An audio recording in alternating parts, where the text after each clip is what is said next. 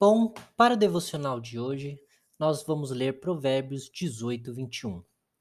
A língua tem poder para trazer morte ou vida. Quem gosta de falar arcará com as consequências. Bom, no texto de hoje nós aprendemos com o provérbio o perigo que contém a nossa língua. Não podemos cair no erro místico em achar que palavras têm poder em si mesmo, como se crê em contextos de magia, mandinga e etc. Mas as palavras, tal como ações, trazem suas consequências. Um rei, com uma palavra, pode matar ou libertar alguém. Um senhor de escravos podia, com uma palavra, torturar ou libertar o seu escravo. Da mesma forma, hoje, com uma palavra, podemos alegrar ou acabar com o dia de alguém. Podemos edificar ou não outra pessoa. Por isso é tão importante pensar antes de falar, sobretudo quando se está muito bravo, muito feliz muito triste ou, como diz um bom amigo, com muita fome.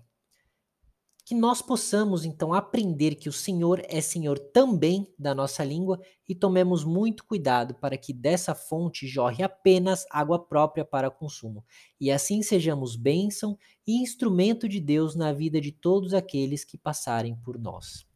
Amém.